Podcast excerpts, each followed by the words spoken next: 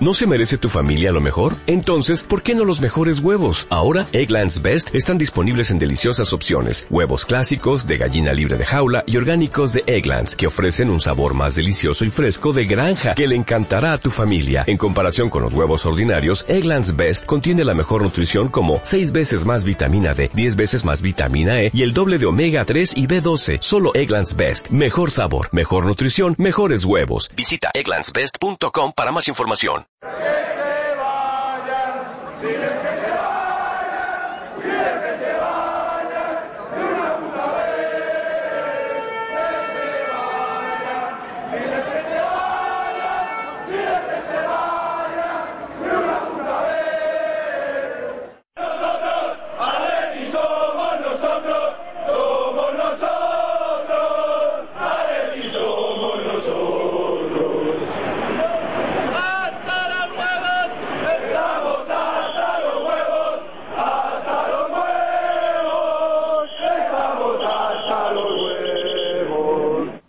Atléticos y atléticas, bienvenidos una vez más a Atleti Podcast Blanco.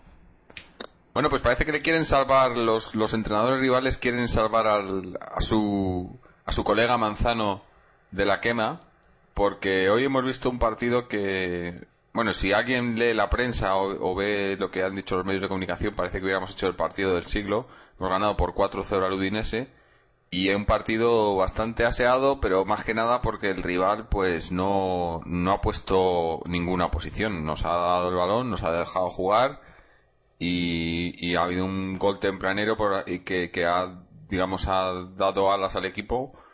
Y bueno, y, luego pues eso, 4-0 resultado final que más de lo que, no sé, no, no, tampoco voy a decir más de lo que merecíamos porque la verdad es que el Udinese no ha hecho nada, pero un resultado engañoso viendo cómo, cómo venimos jugando estas últimas semanas.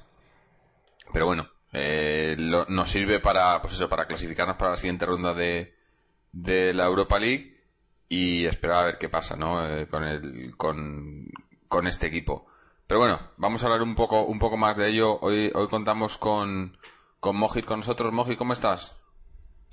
Bien, bien. Ah, yo te voy a corregir, Jorge, porque todavía no estamos ni mucho menos clasificados matemáticamente. Tenemos siete puntos, somos líderes de grupo, pero con siete puntos también está el Udinese y ya está con cinco el Celtic que ganó anoche al Rennes con tres goles a uno en su campo. Así que todavía nos queda nos quedan dos partidos y por lo menos tendremos que ganar uno si queremos tener opciones de, estar en la siguiente ronda, ¿no? Y en cuanto al partido, pues, ah, perdón, en la previa avisamos que que el Udinese era un equipo que jugaba con tres centrales y con una línea defensiva de cinco, pero que realmente lo que hacía es dejar tres atrás y dos laterales muy ofensivos y no te regalaba ningún ningún metro en el campo y te presionaba muy arriba y tenía mucha velocidad también en, en todos sus ataques. No se vio nada de eso en el partido, principalmente por la alineación que sacó el entrenador, ¿no? El entrenador del Udinese. De hecho, los únicos tres jugadores teóricos titulares que suelen jugar todos los partidos de liga y hasta ahora de, bueno, de todas las competiciones. De esos, ah, solo hubo, como te digo, tres jugadores que, que fueron titulares, ¿no? De los, ah, ah, de los titulares habituales del Udinese, que fueron Andanovic, el portero, Danilo y Domici, los dos centrales. Pero yo, eso para mí es la lectura más importante del partido, es cuando tú sacas de tu equipo ocho de los teóricos titulares, de los cuales cuatro ni siquiera van convocados, y dos jugadores tan, tan importantes como Basta, que es el lateral derecho, solo juega 19 minutos, y Mauricio Isla, que es probablemente el jugador más desequilibrante en ataque que tiene el equipo después de Antonio Di Natale, que fue uno de los no convocados, solo jugó cuatro minutos. Y así, si, si regalas el partido al Atlético de Madrid, a un Atlético de Madrid que tiene mucha pólvora en ataque, ah, el resultado es el que vimos, ¿no? Eh, en cuanto al rendimiento del Atlético, yo vi un partido con falta de organización al igual que el día del Zaragoza. Vi en cuanto a transiciones del juego un poco más rápido, un poco más desequilibrante, más movilidad, más capacidad de crear espacios y por eso ganamos 4-0, ¿no? Uh, el rendimiento individual de los, de los, jugadores me alegro muchísimo por Adrián, que estoy seguro, ya sí que estoy seguro de que, que probablemente nunca ha marcado dos dobletes consecutivos, porque y esos goles le van a venir muy bien para la confianza y esperemos que, que siga en la misma línea y nos aporte y nos siga aportando un rendimiento tan alto como el que está ofreciendo ese inicio de campeonato. Y estoy completamente de acuerdo con lo, con lo que has dicho antes, ¿no? que los entrenadores rivales parece que quieren salvar el puesto a Manzano y le están, de momento, en los últimos dos partidos han dedicado a regalarle el partido al entrenador del Atlético Madrid. Sí, bueno, em, la, quizás la lectura más, más positiva o, más em, eh,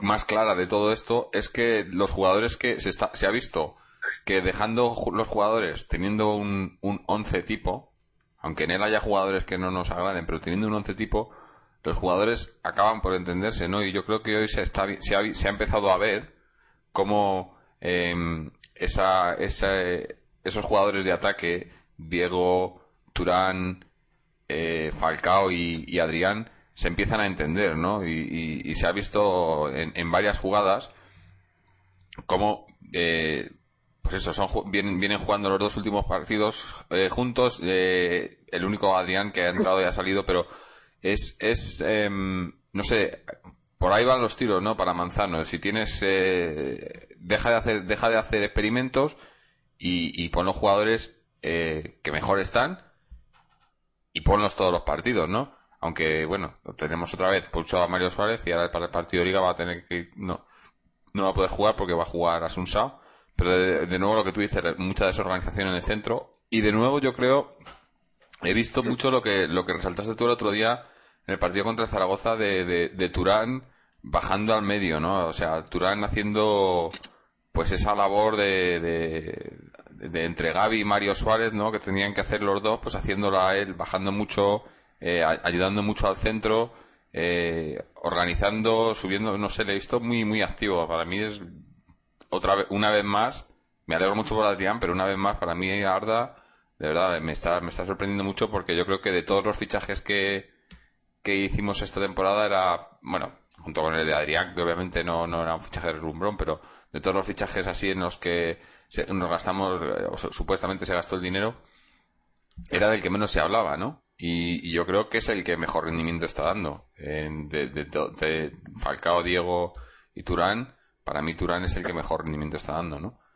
Pero, pero una cosa que quería decir también, eh, no sé, empezamos así, parece que somos que, que somos muy negativos, ¿no? Joder, ganamos, eh, hemos ganado los dos últimos partidos y nosotros aquí quejándonos, ¿no? Como que nos gustará quejarnos por quejarnos, pero es que es que es lo que digo, es, son resultados muy engañosos, ¿no? Eh, nos puede parecer, después de ver lo que habíamos, lo que llevábamos viendo las últimas semanas, pues dos partidos seguidos ganando, 3-0, 4-0, parece que, ¿no? Que, ya somos 3-1, 4-0, ya somos mucho mejores, ¿no? Pero es que somos lo mismo, eh, o sea, y seguimos jugando a lo mismo, que es a, a nada. Hoy, hoy yo creo que ha resuelto mucho, pues eso, que el rival nos ha dado muchas facilidades y la clase que tenemos que tiene que salir por algún lado, ¿no? Eh, esa clase de, de Arda, de, Diego, de Falcao, porque Falcao hoy, hoy otra cosa que le, que le, que le empiezo a ver es cómo empieza a, a no, no, voy a decir aprender, porque con la edad que tiene y con la, y con la experiencia que tiene, no es que esté aprendiendo, ¿no? Pero sí que se está, se se ve, le veo cada vez más cómodo en ese rol de no solo depredador del área, sino también ayudar a crear un poco a, pasar más el, a pasar más la pelota, a, digamos a, jugar más con, sus compañeros de ataque, ¿no? Y, se ha visto hoy en varias jugadas en, en, bueno, prácticamente todas las jugadas de gol, menos en la del primer gol, ¿no? Incluyendo su propio gol. Yo, sí, sí, sí, es verdad, es verdad. Lo que dices Falcao, en los últimos partidos le veía ya más combinativo. Hoy, ayer mucho más en este sentido, pero yo creo que hay dos factores que influyen, ¿no? Uno, el hecho de que está jugando con otro delantero, que es muy móvil, que es muy inteligente en sus movimientos y sabe arrastrar a los defensas, creando más espacios así para, para el colombiano. Y otro factor es que ayer concretamente tocamos el balón mucho más rápido. Y cuando tocas el balón más rápido tienes más eh, capacidad de crear sorpresa, ¿no? Más capacidad de despistar a tus rivales y más capacidad de crear espacios que son los que suelen necesitar los delanteros para marcar goles, ¿no? Y, eso es lo que encontramos y fue probablemente por eso que Adrián marcó dos y Falcao marcó uno y los dos dieron un gran rendimiento. ¿no? Ah, en cuanto a Arda Turán, has destacado su, uh, su sacrificio en las tareas defensivas y yo simplemente quiero añadir una, una estadística para reforzar tu comentario y es que fue el jugador del Atlético de Madrid y del partido que más balones recuperó la noche de ayer con 16 recuperaciones. Eh, nada más y nada menos que 16 recuperaciones. Y aparte de eso fue decisivo al dar últimos pases en las jugadas, del, las jugadas de dos de los cuatro goles. Y por otra parte, en, los 12 partidos que lleva jugando con el Atlético de Madrid, creo que lleva seis asistencias. Todavía no ha marcado, que está jugando muy, muy, muy lejos de su zona de influencia, pero lo que destaca ese jugador es su capacidad de dar asistencias y esa la está manteniendo ¿no? en, este, en este Atlético de Madrid también. Y por otra parte, como dices, repetimos de alguna forma, ¿no? salvo los laterales que entraron Perea y Antonio López en vez de Silvio y Felipe. Ah, pero por fin repetimos alineación, repetimos sistema, repetimos equipo en ataque y eso fue clave para, para mejorar un poco el entendimiento entre los jugadores. Yo sigo diciendo que el sistema de rombo que utiliza Manzano sin jugadores exteriores, sin extremos o sin jugadores específicos de banda en el centro del campo es obsoleto y que cuando nos toque un rival que nos presione en el centro del campo bien para frenar a jugadores como Arda y Diego, vamos a tener muchos problemas, muchos problemas.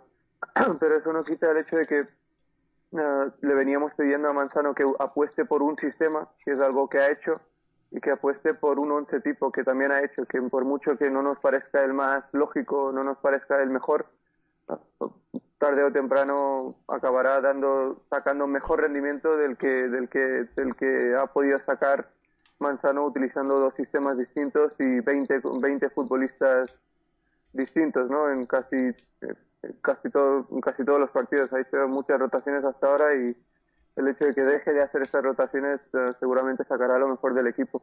Pero sigo insistiendo en que ese sistema a mí no me gusta y no creo que sea el más eh, idóneo para competir a ese nivel con los objetivos que nosotros tenemos. Sí, yo, o sea, yo creo que Manzano está, está corrigiendo los, er, los errores que, que son tan obvios que la gente lo está viendo y obviamente no creo que cambie el sistema del día a la mañana. Pero siendo un entrenador, como ya, ya le hemos criticado muchas veces, muy complaciente, ¿no? Sobre todo con, primero, más que nada con, la, con los que le pagan, ¿no? Pero después con, con la prensa y demás. Entonces ahora cuando ha visto la presión, ha empezado yo creo que a rectificar y bueno, se ha visto, eh, no sé, no, no sé exactamente las declaraciones cómo fueron, pero sí que sé que durante la semana eh, como que vino a decir pues que, iba a dejar un once tipo, ¿no? Un, un, un once titular y, más o menos cambiando el discurso de lo que venía diciendo desde el principio de temporada, ¿no? Donde decía que iban a jugar todos, que las rotaciones eran eran eh, inamovibles eh, y tal, y ahora pues parece que, que por fin ha cambiado de parecer, ¿no? Lo que pasa que es eso que si tiene si tiene que ir cometiendo todos los errores para, para aprender y, y, y, cometer el mismo error diez veces para darse cuenta de que, de que lo está haciendo mal, pues para cuando corrija todos los errores que, que está cometiendo, pues ya se nos acaba la temporada y estamos eh, por ahí por los puestos de abajo, ¿no? O por lo menos no por los puestos de arriba. Entonces, yo sigo pensando lo mismo que pensaba el otro día, ¿no? Antes del partido de, de desde el partido de Bilbao, ¿no? Mm, Manzano tiene, tiene que irse, tiene que irse porque el equipo, pues, eh, pues este equipo no está sacando lo mejor de sí con este hombre aquí al, cargo. Y, y, es una pena, pues eso, que, que no, no a decir que sea una pena que el Atlético haya ganado, por supuesto. Yo me alegro de que hayamos ganado, pero es una pena que, que eso que parezca que, pues, que estamos, que hemos hecho, es que me, me, me, me daba cosa leer en algunos, en algunos medios de comunicación como hemos hecho un partidazo en no sé qué y, la jugada de la semana y, yo que sé qué historias y digo, pero bueno, si es que mirar al rival, mirar cómo ha jugado el rival, ¿no? O sea, que sí, que un buen resultado, un 4-0 y se, han hecho algunas cosas bien, pero, pero nada del otro mundo y parece, ¿no? Como el Atlético renace y yo que sé, historias así, ¿no? Y, y, ya que nos la han metido pues muchas veces, ¿no? Yo, yo no me lo creo, ¿no? Bueno, yo personalmente, la jugada de la que dices que fue la del tercer gol, a mí me pareció una magnífica jugada. Y bueno, como he dicho antes también, no me cuesta reconocer que el Atlético hizo un partido increíble, un partido muy bueno. Lo que pasa es que también hay que ver el rival, el rival es un espejismo. Eh, no hemos ganado contra el segundo clasificado de la Serie A, hemos ganado contra los suplentes del segundo clasificado de la Serie A, hemos ganado contra 11 futbolistas que nunca han jugado juntos. Estoy seguro que si vemos los 15, 16, 17 partidos oficiales que ha jugado el Udinese nunca ha jugado con esa alineación, nunca ha jugado con ese sistema, nunca ha jugado con esa combinación de jugadores en el centro del campo. De hecho, toda la segunda línea, toda la línea del centro del campo, los dos medios centros y los dos extremos, no son los teóricos titulares, porque los teóricos, los teóricos titulares y los que más minutos han jugado en la liga son Mauricio, Mauricio Isla y Torje, ah, por las bandas de los que hablamos en la previa, y Pinci y Asamoah en el centro del campo. Y de esos solo jugó uno de suplente en los últimos cuatro minutos, que fue, Isla. Entonces, es que tienes que ver contra qué rival has jugado también, ¿no? El Udinese, el equipo del Udinese que sacó el entrenador del Udinese ayer no es mucho mejor que la alineación que sacó Aguirre hace, hace cuatro días en el Calderón. Y cuando tú vienes al Calderón a regalar el partido, por más que el, por más que el Atlético no tenga las cosas claras, lo que sí tiene son jugadores muy, muy desequilibrantes en ataque, como tú has dicho antes. Y si les vas a regalar el balón, si les vas a regalar el campo, lógicamente le estás dando todas las libertades para que hagan esas jugadas para que toquen el balón con clase, que la tienen, y para que los delanteros metan los goles que pueden meterlos porque tienen mucha calidad y lo que estamos viendo últimamente tienen más acierto también. No, no es cuestión de pesimismo, no es cuestión de, de no querer reconocer, es cuestión de ser realistas, es cuestión de ver que el Udinese no es el Udinese de la liga, es cuestión de ver que el entrenador del Udinese sacó un equipo, parece que, es que yo cuando vi la alineación del Udinese parece que eh, Manzano hizo la alineación del rival, porque es increíble. Tú no puedes ir por Europa, aunque sea la Europa League, no puedes ir con el 80% del equipo eh, fuera del 11 titular y cuatro de, cuatro, de, cuatro de esos cuatro de esos ocho jugadores que son muy importantes fuera de la convocatoria. No, no, no puedes competir así. Si vas, vas a regalar el partido al rival, el rival te lo va a ganar. Y eso es lo que hizo el Atlético de Madrid. Es, así de fácil. Sí, yo también ahora, sí, pensando, o sea, yendo un poco sobre el partido como intentando hacer un poco de recuento, pienso que, que hemos hecho un partido bastante bueno en ataque, de, de, digamos, de, de, tres cuartos para arriba. Pero el centro del campo, bueno, a excepción, como ya hemos dicho, del el trabajo de Arda ahí, eh, Gaby y, Mario Suárez, pues apenas, yo apenas les he visto, o sea, no, no han tenido mucho trabajo, y pero la defensa la he visto muy fallona. O sea, hemos tenido pues eso, suerte de que el Udinese no, no tenía los titulares y, y, iban con el marcador en contra desde bien, desde bien pronto y no han tenido suerte tampoco, ¿no? Pero, pero ha habido una, unos, unas, unos errores en defensa de, vamos, de, de libro, sobre todo Godino y le he visto, vamos, eh, pésimo, pésimo. O sea, de, eh, no sé, esto en un partido, o sea, contra un rival más serio, vamos, nos podía haber, nos podían, nos la podían haber liado, ¿no? Entonces, a eso me refiero, que no, no, es engañoso, no pueden decir que, que ha sido un muy buen partido cuando, pues eso, eh, hemos, el, rival ha tenido bastantes ocasiones bastante claras que hemos tenido suerte, bueno, en una de ellas se ha lesionado uno de los jugadores del, del, Udinese y situaciones así un poco, digamos, en las que la suerte nos ha sonreído pero yo creo que hemos hecho muy buen partido en, en, ataque, en, eh, como he dicho, los cuatro de arriba, pero lo demás, pues muy, muy ramplón, ¿no? ¿no? No te voy a decir que malo, pero, pero muy normalito, ¿no? Tampoco nada del otro mundo, ¿no?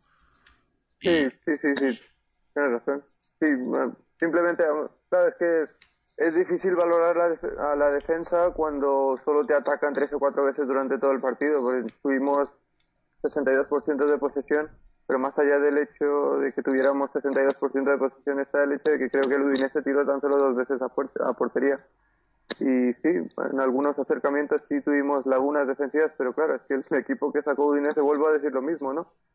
Es, es un equipo que marca pocos goles, ha marcado 11 goles en nueve jornadas de la, de la Liga Italiana y siete de esos 11 goles los marcó Antonio Di Natale, que ni siquiera estaba en la convocatoria y los otros cuatro goles los marcaron jugadores que tampoco estaban en el once titular. Y si sacas un equipo que no sabe marcar goles, no va a marcar goles.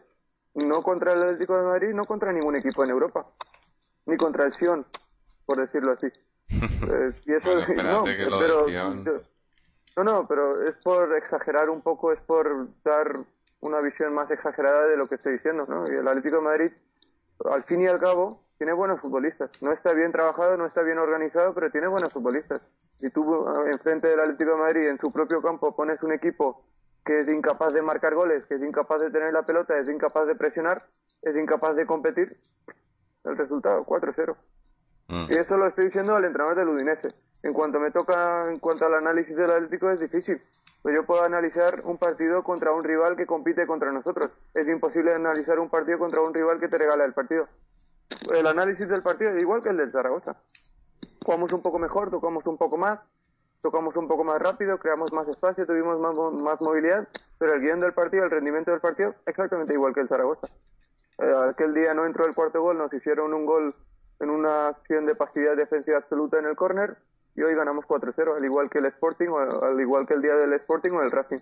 Son días en los que el rival nos regala el partido, nos regala el balón, nos regala el centro del campo, deja intervenir fácilmente en el juego, no pone ningún impedimento a jugadores como Ardai, Diego para intervenir en el juego y el resultado pues se ve la inmensa clase que tienen estos cuatro jugadores de ataque que nosotros tenemos, ¿no? Que tú has nombrado antes y que yo vuelvo a nombrar, que son Ardai Turán, Diego Rivas, Adrián López y Radamel Falcao. Sí. Ahora, que me lo recuerdas, sí, pienso en el partido, en, eh, o sea, en, los dos partidos de, Racing Sporting y lo comparo, ¿no? Pues ahora hemos tenido Zaragoza y Udinese y, y bueno, nos toca, nos queda el, el, Getafe el, domingo que tampoco no sé, no sé yo si nos va a dar muchos problemas, pero luego, luego eh, nos visita el Levante en el, siguiente partido de Liga, ¿no? Entonces puede ser puede que nos vuelva a pasar exactamente lo mismo, ¿no? O sea, dos partidos que ganamos contra rivales que no nos han, no nos han puesto, no nos han puesto mucho impedimento y luego llegan los partidos serios y, y, nos daremos cuenta de que, este equipo no está preparado para eso, ¿no? Bueno, y nos toca el Levante y después el Real Madrid. O sea, eh, no sé. Yo, yo sigo diciendo, las cosas tienen que cambiar mucho para, para que, para que empecemos a ver al equipo jugar eh, al, nivel que le corresponde. No te voy a decir que, que, seamos que tengamos un equipazo, pero yo es que creo que Manzano está eh, no está sacando el rendimiento que debería sacar o, que, o que un entrenador medianamente eh, inteligente sacaría de esta plantilla, ¿no?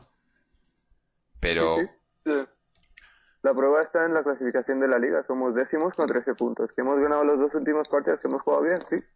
Pero ahora mismo, ahora mismo, a día de hoy, el Atlético de Madrid es décimo en liga con 13 puntos. Sí, sí. Ese es el rendimiento del Atlético de Madrid. Y en, la Europa League no ha hecho nada excepcional. Es líder de grupo con los mismos puntos que el Udinese y mm. dos puntos más que el Celtic. Sí. Esa es la realidad del Atlético de Madrid a día de hoy, que no hemos hecho nada excepcional.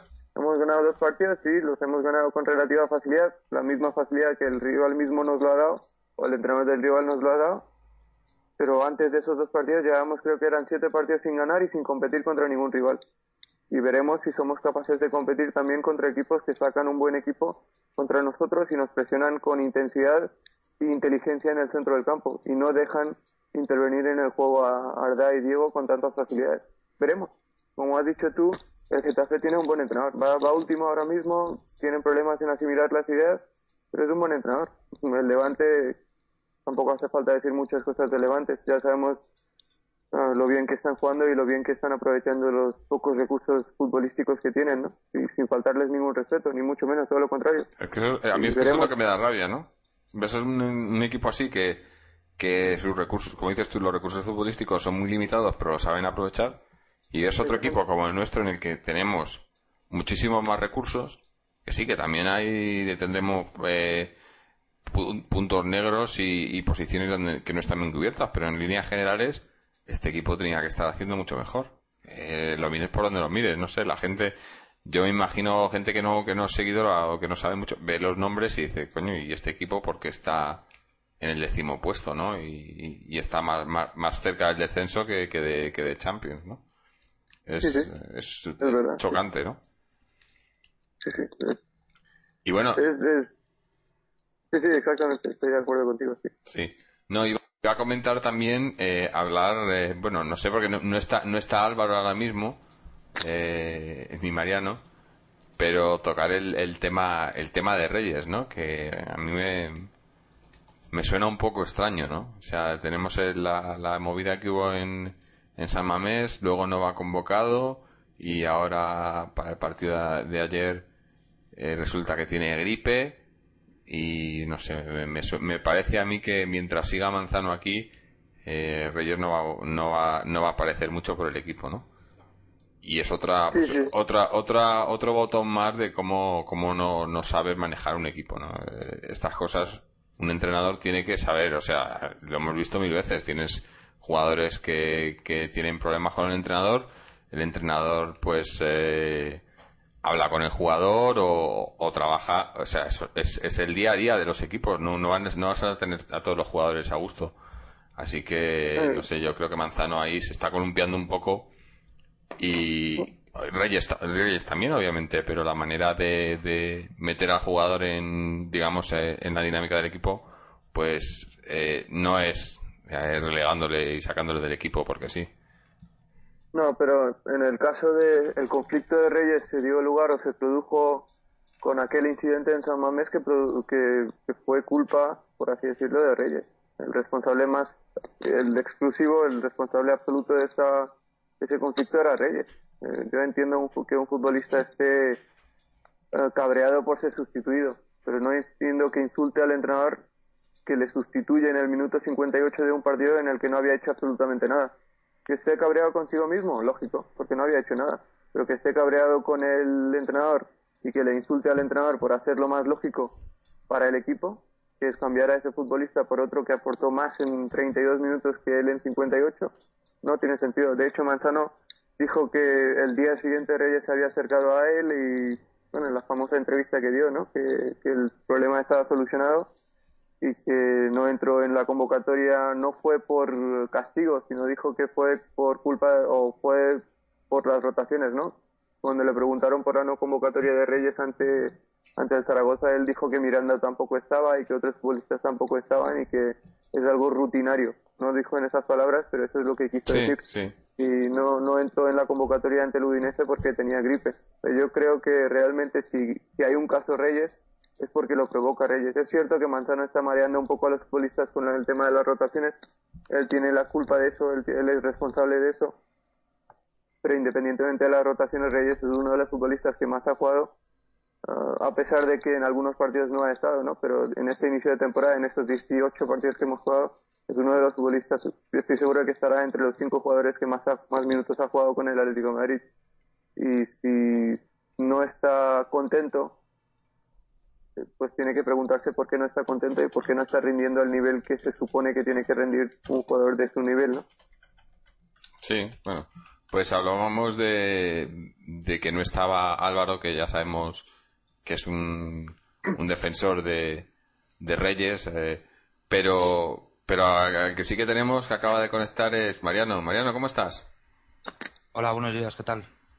Bueno, pues estábamos hemos, hablado un poco ya del partido, pero, pero... Sí, os escucho un poquito, porque es que tengo la conexión mal de internet y de hecho ayer no pude ver prácticamente nada de partido por eso, porque yo lo veo a través de internet y, no pude seguirlo, porque ya te digo, la conexión por aquí, por esos pueblos de Dios, pues anda un poco revuelta con el temporal este que estamos teniendo. Entonces, eh, vi los diez últimos minutos y bueno, eh, por lo que leí en foros y en comentarios y tal, al parecer hizo, bueno, fue un buen partido. Eh, destacable el tema que repitió alineación.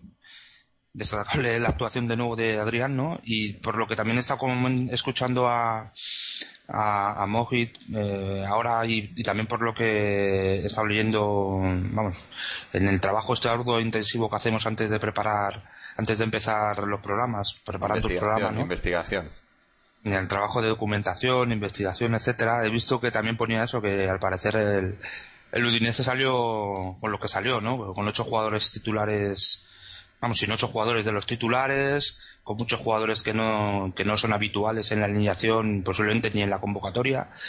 Entonces, pues, pues bueno, ahí recibimos una ayudita, ¿no? Por parte del entrenador. Eh, pero bueno, eso es, su, eso es su problema, ¿no?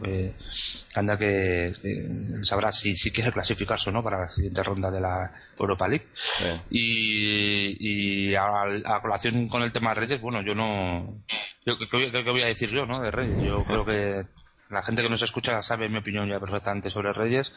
Creo que estoy de acuerdo con Mojit. Si hay caso a Reyes es porque él quiere. Yo creo que en ese sentido eh, Manzano pues cumple con su obligación. Un jugador que no está jugando bien, que pues no, pues no le saca. Ya está. Es que Reyes no ha hecho nada absolutamente en la temporada como para justificar ni su titularidad ni, ni, su cabreo en, este momento. así que, pues bueno, que se lo haga mirar y que, y que tal, y que si hay que vender a alguien que se venda a Reyes, ¿no? Antes que a Adrián, porque el chaval parece que está cogiendo confianza y que está demostrando que puede ser un jugador.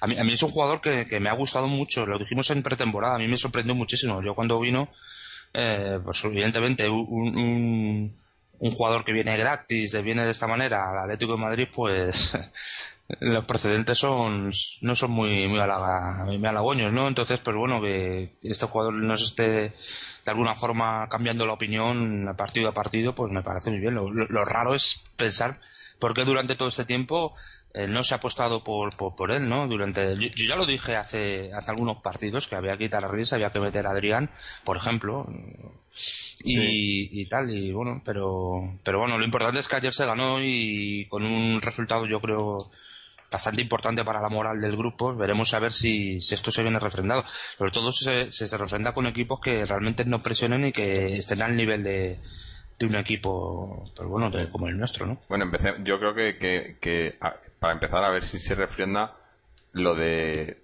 continuar con el 11 ¿no? y con el y con el tipo de juego porque jugamos el, el domingo jugamos en Getafe contra el Getafe y, ya sabemos que Manzano eh, siempre, desde que está en Atlético, ha planteado los equipos de los partidos fuera de casa completamente de una manera diferente a, como los ha planteado en el Calderón. Es más, hoy creo que dijo, en, en la rueda de prensa después del partido, eh, salió diciendo pues eso, que en el Calderón eh, de 10 partidos jugados hemos, hemos ganado 7. ¿Es así? ¿De 10 ganados 7? No, no, no recuerdo exactamente lo que decía. Como diciendo que, que, sí, que lo hacemos muy bien en el Calderón, claro, pero es que el problema no es que, es que en el Calderón juegas la mitad de los partidos. Y la otra mitad, ¿qué ha pasado con la otra mitad de los partidos? Que no hemos metido ni un gol. Eso no lo dice, ¿no? Entonces, a ver si, si para, para el domingo contra el Getafe, si repite otra vez, hombre, no va a ser, va a ser imposible que repita 11 porque para empezar Mario Suárez tiene cinco tarjetas, Antonio López, eh, acabo de leer que, que se va a operar de la rodilla, que tiene para un par de semanas de baja, y pues eso, no va, no va a poder repetir el 11, ¿no? Pero por lo menos que, que, no, que, que, lo toque lo menos posible, ¿no? Y es algo que habíamos comentado al principio del programa Mojir y yo, que esos cuatro jugadores de ataque, eh, Diego, Arda, eh, perdón, Reyes, Adrián y, Falcao, pues es el segundo partido que juegan juntos eh, consecutivo y, se empieza a ver un, entendimiento ahí, eh, sobre todo eso, sobre todo entre Adrián y, Falcao, yo creo, bueno, Adrián y Falcao y obviamente con, con Diego y con y con Arda, ¿no? Pero eh, un dato también que, que, eh, me llama la atención es que se comentaba, pues decíamos al principio, me, acuerdo que eso, que Mariano, a Mariano le gustaba mucho Adrián y creo que fue Álvaro, no, no recuerdo ahora mismo, que decía pues que, el problema de, Adrián es que no, metía no metía los goles no no era goleador. Pero he estado mirando un poco y, es que eh, si os fijáis en el en el deportivo los años que está en el deportivo eh, jugaba de, único delantero no no jugaba con otro delantero con él. Y, yo creo que, eso se nota mucho. O sea eh, Adrián no es un jugador que para jugar el solo delantero pero sí con otro delantero como se está viendo con Falcao no que se abren, se buscan los espacios, se abren, se, entienden bien, pues yo creo que sí que puede que puede ser goleador, ¿no? Bueno, lo hemos visto en los dos últimos partidos, ¿no? Y, y, lo que decía, el, dato que ha dado Mojit, ¿no? Que la, la primera vez que mete dos dobletes seguidos, ¿no? O sea, yo creo que está... Ah, Jorge. Dime. En ese sentido, no, no es verdad. No es verdad porque lo acabo me acabo de acordar y lo he mirado y el año pasado metió un hat-trick en la Copa y luego metió dos goles contra el Athletic tres días después. Ah, que no es la primera vez, pero sí es ah, la segunda. La segunda no es un jugador que, que acostumbre a marcar tantos goles en, en, en tan pocos partidos. ¿no? Y en cuanto a lo que dices de su puesto, el año pasado por lo menos de otros años no me acuerdo, pero el año pasado por lo menos Lotina, ya sabéis cómo es Lotina y ya sabéis cómo plantea los partidos. Lotina solo juega con un delantero, a veces juega con, con cinco defensas, pero jugaba con un delantero siempre y ese delantero o era Adrián o era Lassat, creo, recordar, o Ricky, y los días que jugaba Lassat de delantero centro, Adrián jugaba tirado a la banda. Pero sí le he visto jugar como delantero único, pero como dices, sí, sí tiene muchos problemas en eh, buscarse los espacios cuando no está acompañado por otro jugador. De hecho, cuando hicimos eh, el análisis del fichaje de Adrián o el análisis de la plantilla, sí dijimos que el hecho de tener tan solo dos delanteros y de ellos uno de, y, que uno de ellos no sea un goleador nato y que tenga muchos problemas cuando le toque jugar solo arriba con nuestro sistema, que en ese momento parecía que iba a ser el, el 4-2-3-1, podía suponer un problema. Pero ahora el sistema ha cambiado radicalmente. Ahora Manzano apuesta por, por jugar con dos delanteros.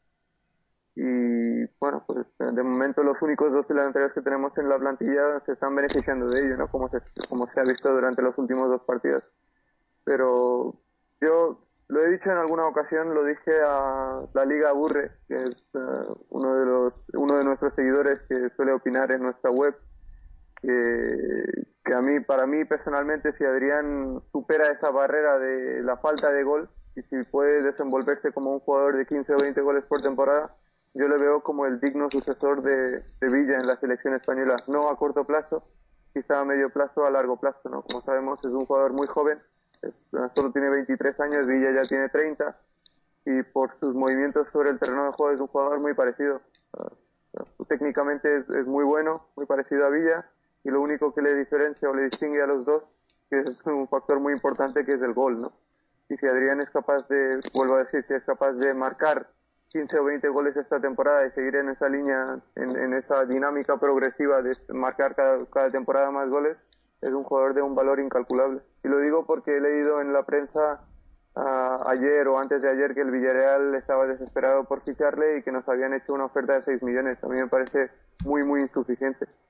Ah, si este jugador llega a alcanzar su máximo No solo insuficiente, sino que, que, ahora mismo si vendiéramos a Adrián sería una locura, ¿no? estaríamos con un delantero en la plantilla, ¿no? Exactamente, exactamente, exactamente. Sí, o sea, mi opinión es que 6 millones es demasiado poco y realmente cualquier cifra es demasiado poco para un jugador que no sabemos cuál es su techo. Que difícilmente nos pagarían o nos puedan pagar eh, el valor real del potencial que puede llegar a alcanzar Adrián en el futuro. Y cuando tienes un jugador así, lo mejor que puedes hacer es mantenerlo en la plantilla hasta que alcance ese potencial, ¿no? Claro, claro. De, todas formas, eh, fijaros cómo está hecha esta plantilla que si ahora Manzano apuesta por este equipo, por este, por este sistema, no tenemos recambio para los delanteros. Ya sin, insistir nuevamente en que no tenemos un medio centro defensivo con de garantías, eh, no tenemos medio centro para el, para, bueno, ya hemos dicho no tenemos medio centro, no tenemos eh, eh, recambio para los delanteros.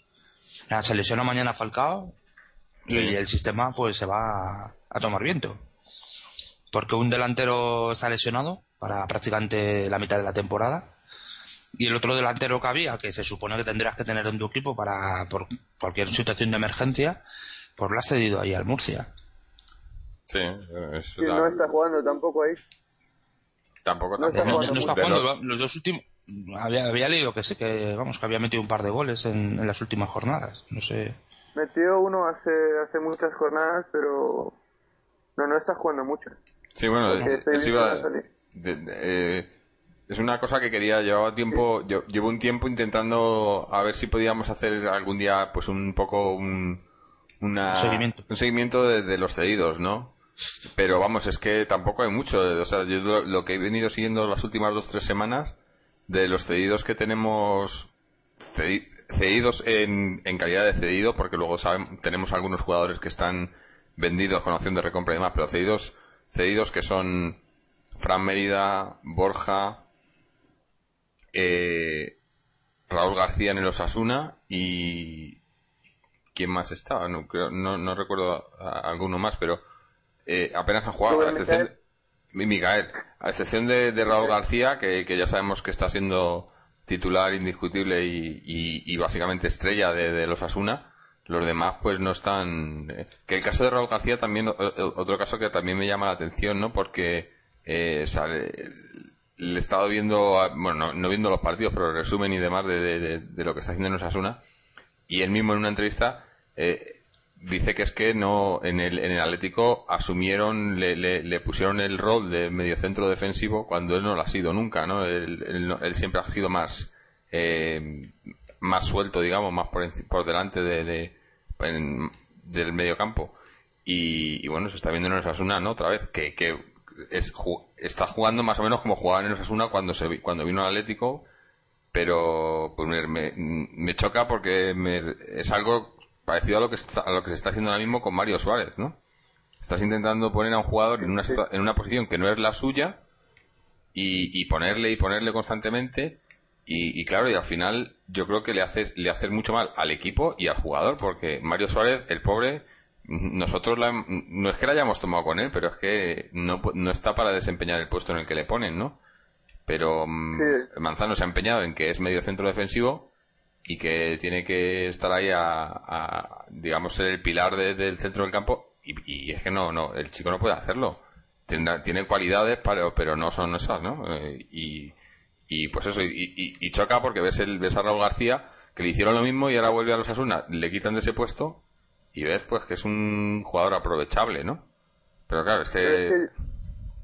yo personalmente pienso que nos seguramente se equivocaron a la hora de interpretar el perfil futbolístico de Raúl García cuando lo ficharon. Y bueno, aquí realmente no se analiza el perfil futbolístico, ¿no? Pero para poner algo de lógica a todo. Y la función, el estilo de juego del Atlético durante los últimos tres, durante las últimas tres temporadas era muy lento y no le favorecía para nada a Raúl García. Pues si veis cómo juega los Asuna, no es un equipo es un equipo made in Mendilibar que, tiene una organización defensiva, pero, pero a, su vez es bastante intenso, sobre todo cuando juega en el, en el, en el Reino de Navarra. Es un, es un equipo que presiona mucho en el centro del campo, que ahoga al rival, eh, que busca mucha velocidad en sus transiciones ofensivas y Raúl García, si nosotros consideramos que lleva cuatro goles y tres asistencias jugando en media punta, no podemos atribuir su función a lo que hace Arda Turano Diego en el Atlético de Madrid. Nunca ha sido un jugador de tocar el balón, nunca ha sido un jugador de intervenir constantemente en el juego, nunca ha sido un jugador que tuviera pausa o criterio a la hora de organizar el ataque o tuviera muy buena visión de juego. Es un jugador muy intenso, con un gran recorrido, es un medio, medio centro de ida y vuelta, aunque juegue por delante de dos o que juegue en una línea de tres y sí es cierto que jugaba mucho más cerca del área contraria en el Osasuna de lo que jugó en el Atlético de Madrid y quizá eso hizo que no pudiera dar su máximo rendimiento, pero no es un jugador que encaja en la filosofía de tener la posesión del balón, es un jugador que encaja más en la filosofía de presionar con intensidad, buscar transiciones muy cortas, buscar el ataque rápidamente, muy al estilo de lo que hacía Vilas Boas el año pasado en su Oporto o lo que hace este año eh, Mourinho con su Real Madrid, ¿no? No estoy diciendo que sea un jugador de ese nivel, pero nunca lo sabremos porque nosotros mismos o el Atlético de Madrid le ha cortado la trayectoria y es la historia de un jugador que tuvo que tiene que tiene porque sigue siendo joven muchísimo potencial para desempeñar uh, su función en un, eh, un estilo concreto que nunca ha sido pues, no, no, ha sido capaz de, de jugar a ese estilo en el Atlético de Madrid no yo espero que cuando termine su gestión en los Osasuna se vaya a un equipo que sí le ofrezca la posibilidad de sacar su máximo rendimiento no pero aquí nos equivocamos con el perfil de Raúl García. Y lo mismo que dices, eh, nos ha pasado exactamente lo mismo con Mario Suárez. Yo me acuerdo que nosotros hablábamos de que los últimos partidos de la temporada pasada donde mejoramos y donde tuvimos más posición de balón, dijimos que Mario Suárez estaba desempeñando esta función que se supone que tiene que desempeñar Thiago de, de organizar el ataque y lo estaba haciendo muy bien. Y si realmente ahora le criticamos es porque Manzano le está colocando en un puesto que él no puede que él no puede desempeñar, ¿no? Como dices tú. Eh, y los futbolistas a veces tienen el perfil definido y si tú no sabes interpretarlo, eh, te los acabas cargando, que es lo que pasó con Raúl García y mucho me temo que puede pasar con Mario Suárez que Manzano sigue insistiendo en colocarle en un puesto que no es el suyo, ¿no? De todas formas, es que Mario Suárez, si no se le coloca en ese puesto, eh, tiene cabida en este equipo, pero yo no creo que sea un jugador de calidad como para estar en, en un equipo con aspiración. No, suplente. O sea, sería un buen suplente, pero no, no titular sí, indiscutible. Un jugador, efectivamente, de fondo de plan, de fondo de, sí, de, banquillo, un, ¿no? Un jugador de, banquillo, sí. Pero es que, claro, en, su, en, es lo que está diciendo Moki. estás, te está cargando también al jugador, porque es un jugador que no sirve para la posición en que le pone Y, bueno, pues puede pasar lo que le ha pasado a Raúl García, ¿no? Todos los entrenadores le han puesto en una posición que no era la suya y, llega un momento que, no puede cambiar de rol, eh, por, lo que sea, no, puede, no, no, le pueden hacer cambiar de rol en este equipo. Ya tiene el San Benito, ya tiene el, creo que además con Raúl García, eh, la afición del Atlético de Madrid ha sido tan absolutamente injusta. O sea, me parece increíble que el jugador que posiblemente más profesional eh, mm, posiblemente junto con Antonio López y supongo que los de la cantera, evidentemente el jugador que más ha sentido este equipo, que se le haya tratado de esta manera, pues dice muy poco de la afición del Atlético de Madrid, ¿no? Ah. Pero dice muy poco, no, dice nada. Y, entonces, pues claro, ahora estará en Osasuna y supongo que, que se irá, ¿no? Porque. Sí. En cambio, pues otros jugadores como el mismo Reyes o como otros jugadores que han venido aquí a lo que han venido, pues se llevan ovaciones cada vez que salen del terreno del juego, ¿no? Oye, y ahora, un, ahora que me, ha recordado ahora que hablas de la afición. Eh, la afición en el partido, o sea, yo no sé, no, no sé porque el, por televisión no se apreciaba muy bien, pero vamos, estaban las gradas vacías. O sea, yo no, no, y tampoco se ha comentado mucho en la prensa y demás, estaba mirando a ver si en algún lado ponía pero vamos, yo creo que no llegaba ni a las mil personas, no, no, sé. En los foros sí que he estado leyendo eso y toda la gente coincide en lo que estás diciendo tú. Muy poquita, muy poquita gente hoy y muy poquita gente el día de las peñas, el otro día. O sea, muy poquita gente, que no estaba lleno, vamos, que es un día que tradicionalmente suele estar completamente lleno el, el estadio y este año pues no, no, no, vamos, yo también vi el partido por televisión y, y, y sí que es cierto que a lo mejor habría tres cuartos de entrada vamos, no, no, llegaban al lleno, pues bueno, creo que poco a poco vamos, se van, se van, se van contestando las preguntas de, de la renovación de abonos, etcétera. Sí, sí. Lo que pasa es que, claro, esas cosas a lo mejor en la prensa que vende maletines de herramientas y pijamas y cosas de estas, pues no interesa decirlo. Que la maqueta de la maqueta de la pineta. Sí. No sé si hablasteis esta, o habéis hablado del tema de Adrián con el posible o el supuesto interés del Villarreal. Sí, sí, lo ha tocado, lo ha tocado Mojid antes. Madre mía. seis, Madre mía, millones, no me metió el chaval dos goles, porque si no ahora mismo estaba ya en el Villarreal. Sí, bueno, es que es eso, es que es lo que dices, nos lo venden y nos quedamos con, con un delantero. En una... ah, bueno, estos son capaces, estos son capaces. Sí, sí, bueno, sí. no, pero es que lo que lo que yo estaba diciendo es que incluso si Diego Costa se recupera o, pueden fichar otro jugador, yo no vendería a Adrián, no por 6 millones, ni por 6 millones, ni por ninguna cantidad del mundo, porque para empezar no nos van a ofrecer 20 millones por Adrián, nadie. Y puede, puede ser, no, no digo que sea así, pero puede ser, si este jugador encuentra el gol, dentro de un año valdrá eso. Dentro de un año valdrá tres veces su valor de mercado actual, que probablemente sea 6 millones, pero tú no, le puedes, tú no puedes vender a un jugador de 23 años que es uno de los pocos fichajes rentables que has hecho por una cantidad tan baja cuando sabes que si explota, si da su máximo potencial, valdrá tres o cuatro veces su valor de mercado. Yo, estoy seguro de que ah, la directiva del Atlético piensa en su interés y seguramente sabrán valorar pensando en su interés que ese futbolista va a valer mucho más dentro de uno o dos años. Y si lo quieren vender, sabrán cuándo venderlo, ¿no? Y que lo venderán cuando, cuando a ellos más les interese y que cuando puedan sacar el máximo dinero por él pero espero que sean inteligentes y sepan que no es ahora en diciembre. El máximo o el, momento más rápido de sacarlo, ¿eh? porque claro, yo de todas formas, eh, con, con, Adrián iría poco a poco, ¿no? O sea, no, vale, ha metido cuatro goles, por cierto, los dos goles de ayer de una definición extraordinaria, ¿eh? Los dos. Tanto el de, el primero, como el remate de cabeza. El remate de cabeza es un cabezazo perfecto, marcando los tiempos, llegando justo a, la cabeza. El otro día contra el Zaragoza también, el, de, sí, sí, sí, muy bien de cabeza. sí, sí, sí, sí, muy bien, el remateo fenomenal, vamos, a mí el, segundo gol de cabeza, el pase me parece muy bueno de, creo que es de Antonio López, creo que es de Antonio López, ¿no? Sí, sí, sí. Y, y el remate de cabeza de, de Adrián, pero vamos, pero precioso, muy bonito. Pero que eh, estaba comentando que, bueno, vamos a ir poco a poco con Adrián, es un chaval que tiene, es muy joven todavía y que tiene que, como dice Mosquit, tiene que encontrar el gol y no vamos a presionarle porque además lo bueno que tiene Mosquit, uy, Mosquit, perdona, tú también tienes muchas cosas buenas Mosquit, pero lo bueno que tiene Adrián eh, es que es que no solo ofrece el gol, o sea, es un jugador que que, no sé, en algunas cosas recuerda a Kiko, ¿no? Sabe mantener bien el balón, eh, eh, abre espacios. Es un jugador que cuando tiene el balón, sobre todo en las cercanías del área, dentro del área, ¿no? Ofrece con una claridad, sabes que, que puede pasar algo realmente, que, que, puede haber algo ahí, que puede haber un pase bueno, una asistencia, etcétera. Y, y, por ejemplo, Falcao, a pesar de lo que habéis comentado, que es un jugador que parece que últimamente está intentando involucrar más en, la dinámica de creación de juego, etcétera, eh, no creo que sirva para eso, no creo que Falcao es un rematador y ya está, y, entonces pues eh, no creo que vaya a cambiar mucho su juego, su, su, su calidad de juego, pero eh, creo que en ese sentido podemos tener más paciencia con quizás con Adrián que con Falcao a nivel de, esperar el gol porque es un jugador que ofrece bajo mi punto de vista mucho más cosas fuera de ese rol goleador que las que te puede ofrecer Falcao. De hecho, de hecho es el máximo asistente también del Atlético de Madrid esta temporada con seis asistencias.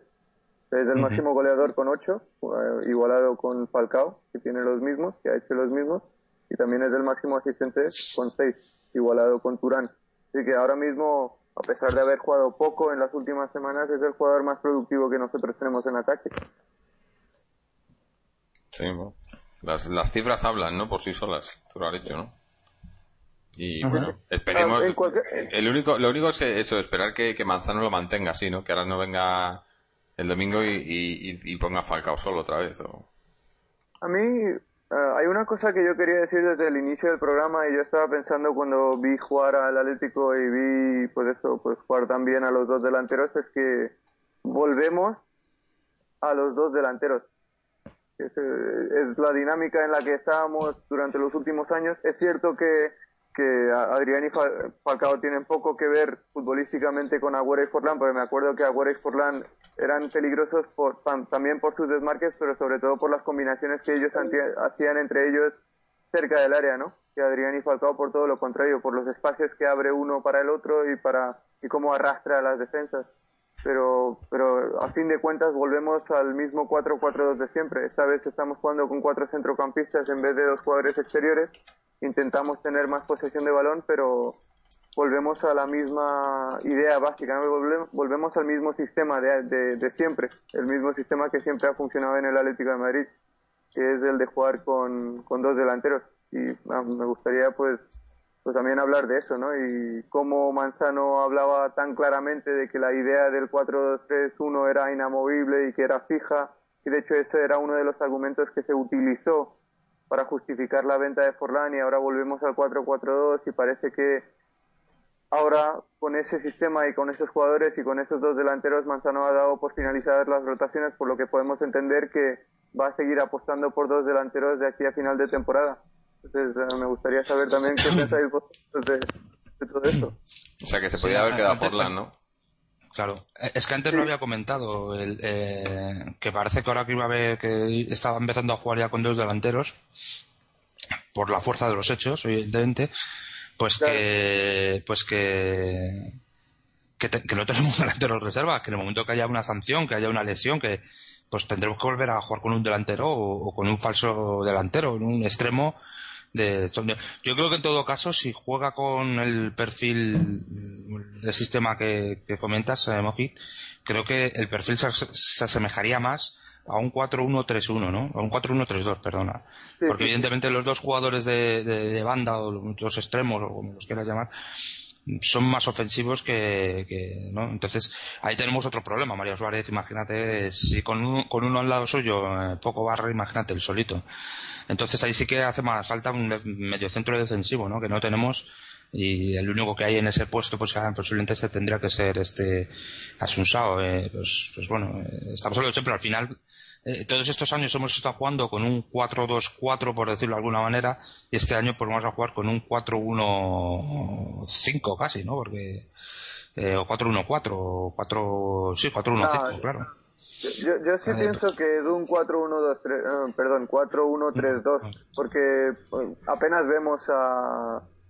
Vemos muy lejos, de momento estamos viendo muy lejos del área Gaby, Turán y Diego. Lógicamente ayer Diego pudo marcar un gol, pero porque el Udinese estaba defendiendo casi dentro de su área.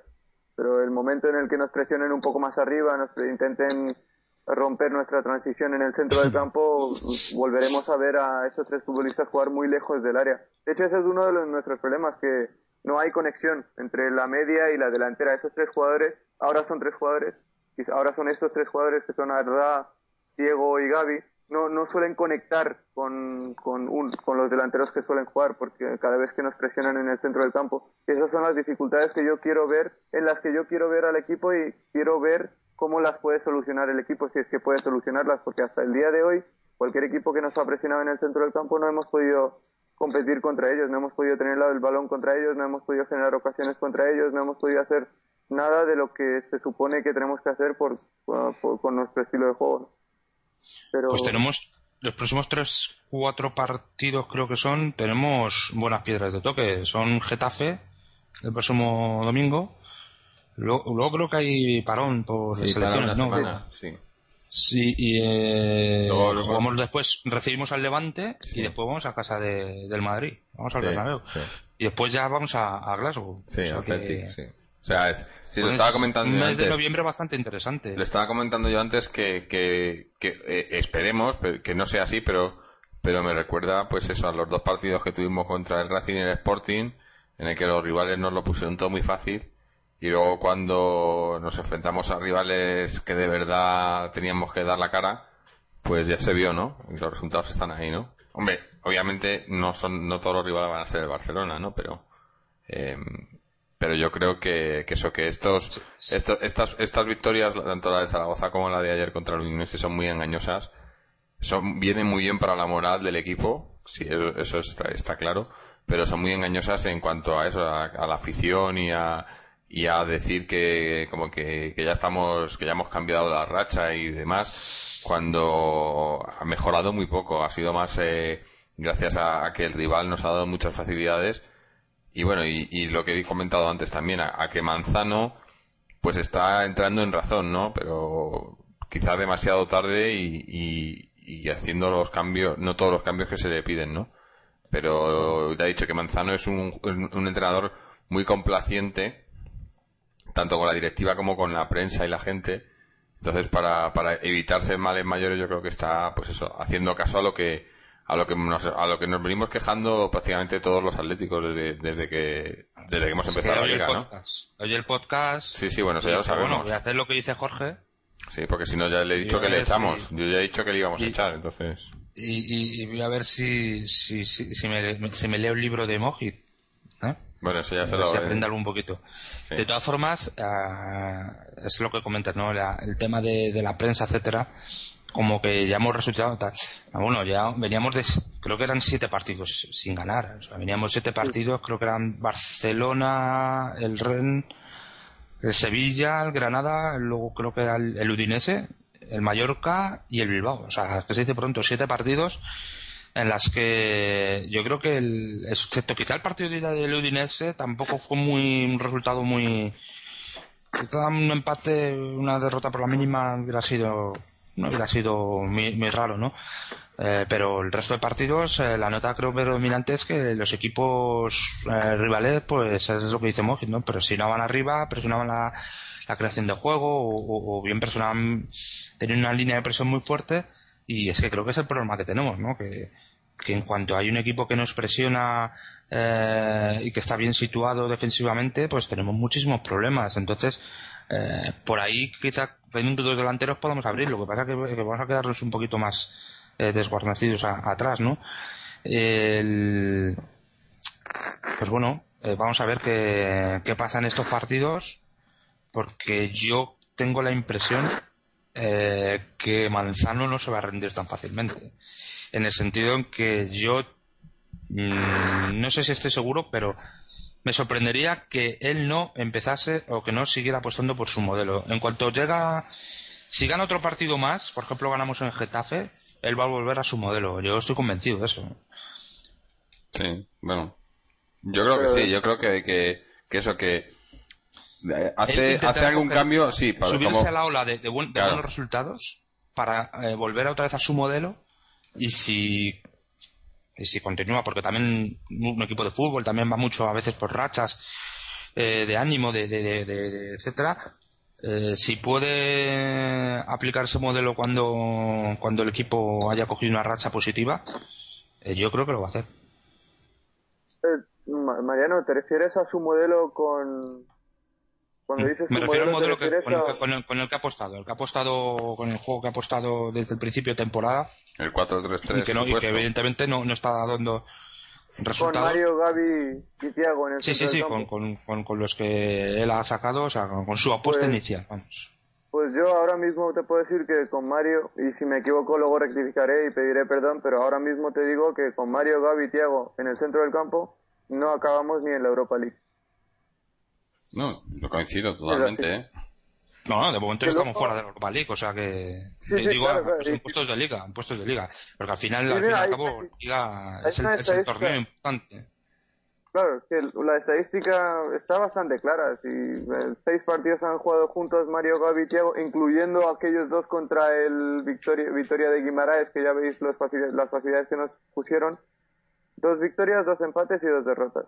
De hecho, desde que empezó la temporada regular, cuatro partidos, dos empates y dos derrotas, porque no vamos a contar las dos victorias que nos regaló el Vitoria de Guimaraes, ¿no? Porque recordemos que el partido de ida en el Calderón se, se rompió con aquella expulsión del central y la vuelta, pues el rival hizo todo menos fútbol. Y cada vez que nos ha tocado jugar con ese tribote en el centro del campo ante equipos de fútbol de verdad del máximo nivel de élite, el resultado cuatro partidos, dos empates y dos derrotas. Y vamos a seguir en la misma tónica si Manzano apuesta por ese si Manzano apuesta por ese tribote y cada vez que Manzano apueste por ese tribote. Hoy, mañana, siempre. Sí, seguro. Bueno, pues eh, vamos a, ir terminando con el partido, sobre todo eh, lo de siempre, ¿no? Eh, lo mejor y lo peor. Mariano, tú, yo ya sé que, que no, no viste el partido entero, pero de, de lo poco que viste y lo que has leído y demás, de ¿qué, ¿qué, harías lo mejor y lo, lo mejor Adrián, ¿no? Evidentemente lo mejor Adrián eh, y, que, que, hemos ganado otro partido. esas son las dos las dos conclusiones positivas, ¿no? Y lo peor, pues, eh, por un lado, o sea, las gradas del Calderón, ¿no? Que están vacías o que se están vaciando. Y también por otro, que se haya, por lo menos por lo que, y que no ha habido ningún desmentido oficial por parte del club, eh, que se haya estado hablando de vender a este jugador, evidentemente. Sí, sí, bueno, es que sería, sería lo más ya, Pero bueno, cualquier cosa, ¿eh? De esta gente, cualquier cosa, que ya, los hemos visto. Cosa es posible. Sí, sí. Eh, Mojit, para ti lo mejor y lo peor. Lo mejor también Adrián. Difícil no elegir a Adrián hoy porque además de los dos goles que marcó dio la asistencia del tercero en una gran jugada, una jugada preciosa, increíble. Y lo peor pues también, ¿no? Que las gradas estén vacías. Que... Y a mí personalmente lo peor me parece el, el, crédito inmerecido que, recibe Manzano gracias a esa victoria porque es un espejismo. No hemos ganado, y vuelvo a decir, creo que ya lo he dicho dos veces anteriormente en este mismo programa, que no hemos ganado contra el segundo clasificado de la Liga Italiana, que ya de por sí ha perdido mucho nivel esta temporada, sino que hemos ganado contra los suplentes, contra los suplentes, contra ocho suplentes del segundo clasificado de la Liga Italiana y que el entrenador del rival, que me parece que llama Francisco Guadalín, nos ha regalado el partido. Y gracias a ello Manzano tiene un crédito y ahora parece que somos muy buenos otra vez y vuelve la euforia y espero espero que no afecte a los jugadores y no, no les haga pensar que ya somos mejores de lo que realmente somos. Y lo que realmente somos es capaces de ganar partidos en casa ante rivales que nos dan todas las facilidades del mundo y que prácticamente y literalmente nos regalan el partido. Eso es lo que somos a día de hoy. Bueno, pues para mí lo mejor, hombre, para no repetirme y decir Adrián que, que también, pero por, por cambiar un poco, yo diría que los, los cuatro de arriba, ¿no? La, la, la complicidad que se ve o, el entendimiento que se ve que están adquiriendo eh, Diego, Turán, Adrián y Falcao esperemos que, siga así y que, y que sigan jugando los cuatro y que, sigamos viendo pues eso lo que hemos empezado a ver hoy no y lo peor ahí sí que tengo que repetir lo que ha dicho Mojit es la, la, falsa impresión no o, o, digamos el eh, cómo, cómo puede parecer que, que, que hemos que el Atleti pues eso que hemos remontado el vuelo y demás que, que hemos salido de, de esta de ¿cómo, le llamaba Manzano? Del, del octubre negro eh, y, no es así. O sea, el equipo ha mejorado en ciertas en ciertos aspectos, pero sigue teniendo muchos muchas lagunas y muchos muchos errores y se sigue sin saber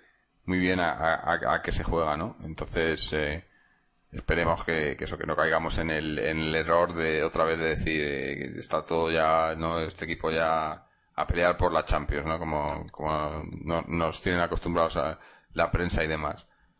Y, y bueno, y yo creo que, que ya pues vamos a ir terminando el programa porque tenemos, eh, tenemos partido el domingo, como ya hemos dicho, contra el Getafe, en, en Getafe. Y yo creo que ahí es donde veremos refrendado, pues, eh, eso sí, si esto que hemos visto hoy eh, se puede repetir, o si, si la seriedad o, del Getafe, que obviamente no va a ser, no, no, no, va a plantear el partido como lo ha planteado el Udinese, y a ver cómo, cómo salimos contra eso, ¿no? De todas formas, el Getafe también tiene bastantes problemas, ¿eh? Sí, bueno, cada uno con lo suyo, ¿no? Yo creo, pero... No, no, claro, claro. Dime, dime, no, a mí me gustaría poner un pequeño, como antes hemos estado hablando de los cedidos, me gustaría hacer un apunte sobre Fran Mérida que ayer marcó el quinto gol, creo que el Sporting ganó 5-1 ayer en la Europa League y marcó el quinto gol, solo jugó cuatro minutos y le dio tiempo a marcar un gol, ¿no? Es un jugador que lo está pasando muy mal, seguro, presumiblemente porque está jugando muy poco. En Liga solo ha jugado 49 minutos, un partido de titular y otro de suplente. O sea, está interviniendo, está interviniendo muy poco en el juego. No está contando para el entrenador del Sporting de Braga y supongo que oh, pues, le habrá venido si está contando, bien el gol. Lleva cinco, ya cinco goles. No, no, no, no, no, no, no, no. Lleva un gol en cinco minutos. Ah, o sea, perdona, jugó perdona. cinco no. minutos y marcó un gol. Te había entendido No, cinco sí. goles. No, no, no. Es que no ha jugado. Es que, de hecho, si contamos todos los minutos que ha jugado oficiales esta temporada con el Sporting, no llega ni a 100. Eh, no llega ni a un partido completo. Ha jugado muy poco. De hecho, creo que ha jugado cuatro partidos nada más. Uno de titular y en el que también creo que le, le sacaron en el descanso.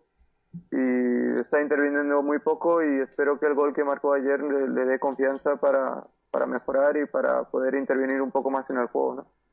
Y en cuanto a los otros cedidos, pues antes, antes has dicho que solo está jugando Raúl García. A mí me gustaría decir que es un jugador que a mí me gusta mucho, ya lo sabéis, siempre le he defendido. Siempre he apostado por su vuelta cuanto antes, que Rubén Pérez, que creo que no puede jugar contra nosotros. No sé si es por contrato, pero también porque recibió la quinta tarjeta amarilla el, el otro día. Eh, que está siendo titular indiscutible para Luis García está dando un rendimiento bueno. No el mejor rendimiento que yo le he visto dar en el Deportivo, Uh, todavía tiene margen de mejora, pero está jugando bien y está, está siendo titular en su segunda temporada en segunda, con el segundo equipo, con otro equipo y con otro entrenador. Así que uh, algo tendrá, ¿no? Sí, bueno, eh, es eso, yo creo que tiene, pues que, que aquí mu- muchas veces despreciamos a jugadores o, o, o simplemente no, no les damos la oportunidad de, de primero de, de jugar donde, donde, donde deben, ¿no? Y segundo, no, la, la grada muchas veces no da oportunidad a los jugadores de, eh, digamos que se les crucifica muy rápidamente por, pues, a veces por motivos injustificados, ¿no? Pero bueno, tampoco, o sea, es, eh, yo creo que es ley de vida en el fútbol, ¿no? Y, eh, y no, no es que me guste y ni sea del, de- agrado de muchos, pero bueno, así es como funciona esto, ¿no? Y, y no sé, por desgracia, yo, yo creo que ha habido muchos jugadores en los últimos años que han pasado por el Atlético que, que podíamos haberlos aprovechado muchísimo mejor y por diferentes motivos pues no, no ha sido así, ¿no? Pero bueno. ah, En, en cualquier caso, eh, un último apunte, porque antes habéis dicho que la grada fue injusta con Raúl García, es verdad, es verdad, porque algunos pitos que recibió ese jugador no eran propios o no eran justificados con la profesionalidad que siempre demostró, ¿no? En los cuatro años que jugó aquí. Pero también tiene que ver, los pitos también los provoca el equipo, porque yo antes dije que nosotros no supimos, supimos entender el jugador que nosotros fichábamos, porque simplemente los que fichan aquí no saben lo que están fichando. Fichan y parece que es como ah, para fichar un jugador y lo colocas y que es problema del entrenador. Y no, no se hace así. Si nosotros, si la directiva, si el Atlético tuviera un buen director deportivo, habría hecho un equipo alrededor de Raúl García cuando lo fichó porque era un futbolista inmenso a los 21 años que venía de los Asuna, con el que ya había ganado una Copa del Rey y al que había ayudado muchísimo para meterlo en la Liga de Campeones. Y no hicimos eso.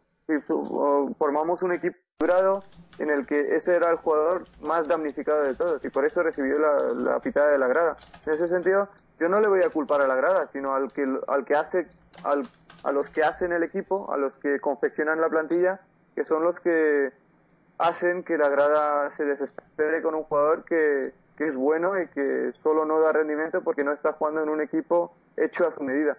Y la culpa de ello no la tiene ni él ni, la, ni los aficionados, sino la directiva que lo ficha y la directiva que no lo acompaña jugadores de su perfil y jugadores que le podrían ayudar a dar su, mejor nivel, ¿no? Es, el problema que tenemos de acuerdo contigo que habría, que habría que protestar o que habría que echarle la culpa sobre todo a la, a la gente que ha fichado. Eh, eso estaría muy bien si para todos los eh, jugadores eh, fuera lo mismo. Quiero decir, Raúl García eh, se le critica o se le silba o se le achaca ciertas cosas. Hasta ahí estoy de acuerdo y que se le silbe, pero pero él no tenía la culpa o no o, tenía su parte de culpa al igual que el resto de jugadores que jugaban en ese equipo de, de, que el Atlético de Madrid fuese fuese más mal que bien entonces, eh, me parece de acuerdo, se le, se le se le critique si, si, si el resto de jugadores eh, también se les criticaba o se les silbaba de la misma forma. Lo que pasa que es que creo que con Raúl García lo que hubo fue un ensañamiento injustificado y, y una focalización absoluta de, de, desencanto de la grada con el equipo, eh, un desencanto de la grada que estaba focalizado completamente sobre Raúl García. O sea, porque ha habido otros jugadores en Atlético de Madrid que a lo mejor tienen más culpa que el de, la situación. Y como tú dices también, los máximos culpables están en el palco y, y, ya está, pero, pero es que creo que, que, que la grada tiene su, su, cuota de responsabilidad. A mí es que eso de que es que la grada tiene razón siempre, a mí eso me parece una tontería solemne, vamos. No, lo digo porque lo digas tú, te digo que es que es, un, es, algo que se suele decir y dices que la grada, el público es el que paga y tiene razón. No, oiga, usted, o sea, el público que paga tiene un derecho y, unos, y unos deberes. Evidentemente, el deber tiene de no comportarse como un energúmeno y el derecho eh, pues a recibir la, las, las pues bueno las eh, las cosas o los servicios etcétera eh, eh, y presenciar el espectáculo o el partido o lo que sea eh, que te dan derecho a la entrada y, ya está y también tienes derecho pues a protestar dentro de unos límites no de educación pues, como quieras llamar por lo que te parezca mal pero pero que de ahí a decir que, las cosas que es, o sea, la grada muchas veces, bueno, de hecho la grada durante 24 años, o 20, sí, 24 años ha estado equivocada con este equipo y con los males de este equipo, así que... Pero es que yo no iba por ahí, Mariano, yo solo decía, bueno, de hecho puedo dar un ejemplo bastante claro, la primera temporada que fichamos a Raúl García y nos clasificamos para la Champions después de, creo que eran 12 años, la temporada de Aguirre, que jugaba Raúl García con Maniche, la grada siempre aplaudía a Raúl García porque Maniche sí era un futbolista que le daba al Atlético un estilo de velocidad. Y fíjate, no en cuanto a nivel, ¿eh? No en cuanto a nivel, que el Maniche que vino al Atlético de Madrid ya sabemos todos cómo estaba. Físicamente, mentalmente, en todos los sentidos. Uh, pero ese jugador sí daba la velocidad que necesitaba Raúl García y aquel Atlético de Madrid para dar su, su, máximo potencial. Y esa temporada la grada sí que le aplaudió. Pero luego, en las próximas temporadas, en las siguientes temporadas, en las siguientes tres temporadas, la grada le acabó crucificando porque veía que el jugador no rendía al nivel que se supone que tiene que rendir un jugador jugando al estilo que nosotros jugábamos, que era mucho más lento, que era mucho más lento con Paulo Asunzao, que era un jugador que daba, contemporizaba más el juego, daba más equilibrio defensivo y siempre que recibía el balón y siempre que entraba en juego daba pausa. Y los grandes problemas de Raúl García es cuando entra en contacto con el balón uh, en estático, porque no es un jugador con visión, no es un jugador con criterio para la organización, no es un jugador que se multiplique con el balón en los pies, y menos en las zonas tan comprometidas como en el centro del campo. Y siempre le pitaban cuando perdía tantos balones en el centro del campo. Pero eso pasa porque tú estás jugando con dos jugadores que no se parecen en nada y no se complementan para nada. Y aún así son tan profesionales, son tan profesionales, repito, son tan profesionales que son capaces de darte y ganar dos títulos para tu equipo. Porque vamos a ser muy claros, ¿eh? Eso de que un título, que me refiero a la Europa League y la Supercopa, la gana todo el equipo es cierto, pero sin un buen centro del campo no se compite y no se gana. Y si ganamos esa Europa League y esa Supercopa de Europa es porque tuvimos un centro del campo sólido, con la desventaja que tuvieron que superar esos dos futbolistas que no se parecen en absolutamente nada, tuvieron que seguramente hacer un sobreesfuerzo tremendo, jugar fuera de su perfil para darnos esos dos títulos. Pero lo que estoy diciendo en definitiva, no puedo yo responsabilizar exclusivamente a la afición de criticar a Raúl García cuando el equipo estaba montado para que Raúl García fuera apretado por la afición. Que eso es lo que estoy diciendo. El, juego del Atlético no, que yo no estoy seguro de que si yo estoy en esa grada, pero, vamos a ver, cada vez que yo estaba en esa grada, el último extremo, el responsable es quien pita. ¿Entiendes? ah, bueno, sí, sí, claro, si lo ves la, así, la afición es responsable de que se haya pitado a Raúl García. Otra cosa es que, como tú dices, las razones vayan más allá. bueno, pues sí, pero bueno, al final, evidentemente, y no todo el mundo tiene por qué saber de fútbol. O sea, la gente va al fútbol, mucha gente va al fútbol pues porque no tiene otra cosa donde ir o porque, yo qué sé. Pero es que, no sé, yo, yo entiendo que no, no, hay que ser, no hay que ser eh, eh, eh un, un entendido del fútbol para saber que Raúl García en la posición en la que jugaba estaba para su tipo de fútbol, para su, su, su, su, modelo, su, su modo de su forma de jugar, pues eh, le perjudicaba tremendamente. Entonces, eh, no, no, hay que ser un, hacha, ¿no? Hay que ser, entonces, pues bueno, cualquiera que vea un poquito de fútbol, que se haya empapado un poquito de fútbol, pues eso es evidente. Entonces. Bueno. Sí, pero es, eso lo que estoy diciendo exactamente. Sí, el problema ahí tiene que jugar ahí porque es la directiva que no ficha a los jugadores adecuados o prácticamente obliga a Raúl García a jugar ahí, ¿no? Resumiendo y poniendo un punto más generalizado. pero ese es el problema que tenemos de siempre, ¿no? Es, la, la, organización que decimos, ¿no? La planificación que no existe y se traen a los jugadores basados en, en conceptos no futbolísticos y luego eso llega el momento de, de ponerlos en el campo porque, claro, al fin y al cabo eh, para, para la directiva esto es un negocio, pero es un negocio en el que los jugadores tienen que jugar al fútbol, porque si no, no hay negocio. Y claro, si traes a los jugadores erróneos, pues acaban jugando, pues eso, fuera de posición o, o, sin jugar, o bueno. Eso de que para la, eh, que tienen que jugar al fútbol, porque si no, eh, tenemos el ejemplo de Mikael, que no ha jugado ni un minuto aquí, así que ha sido un negocio para el club, así que. De esos tenemos también. Michael, que por cierto tampoco está siendo titular en las últimas fechas con el Zaragoza de Aguirre. Mira que me extraña, ¿eh? a, mí, a mí, a mí personalmente me extraña de verdad porque se trata, y lo he dicho también en muchas ocasiones, ¿no? Que es un internacional absoluto por la selección portuguesa. No le he visto tanto como para opinar, pero teniendo en cuenta que Portugal tiene un buen equipo, sobre todo en esta zona del centro del campo, que sea uno de los seleccionados, me hace pensar que, o me, me hacía pensar que es mucho mejor futbolista de lo que está demostrando ser en el equipo de Aguirre, ¿no? Si no juega tampoco podrá demostrar mucho, ¿no? No, no, pero es que eh, empezó de titular y si ha perdido la posición es que algo habrá hecho mal, ¿no? no es que no he visto todos los partidos del Zaragoza, así que no puedo opinar objetivamente, pero supongo que si jugó los dos, tres primeros partidos y no ha vuelto a jugar más, es porque seguramente no estaría dando el rendimiento adecuado o no estaría dando un buen rendimiento, ¿no? Mm. Así que, bueno. Bueno, en fin, bueno, pues vamos a ir a ir cerrando ya el programa por hoy. Eh, como siempre, eh, agradecer a todos los que nos escucháis, a todos los que nos seguís en nuestra web www.atleti.com, los que nos seguís por las redes sociales, Twitter, Facebook, YouTube, los que dejáis comentarios en la web y, en general pues a todos, a toda, a todos los atléticos. Y bueno, y dar las gracias también a, a Mojir y a Mariano por estar aquí con, con nosotros hoy y bueno, pues os emplazamos a eso, al, partido del domingo contra el Getafe, en el que veremos si se, si se confirma este, esta, esta supuesta mejoría que hemos, que supuestamente hemos visto frente al, al Udinese. No sé si Mojit, Mariano, tenéis alguna nota para despedirnos o, o así terminamos el programa y ya nos, nos vemos el domingo. Eh, esperando eso, pues como siempre, que, que gane el Atlético. El domingo. Venga, pues. Por supuesto. Atleti.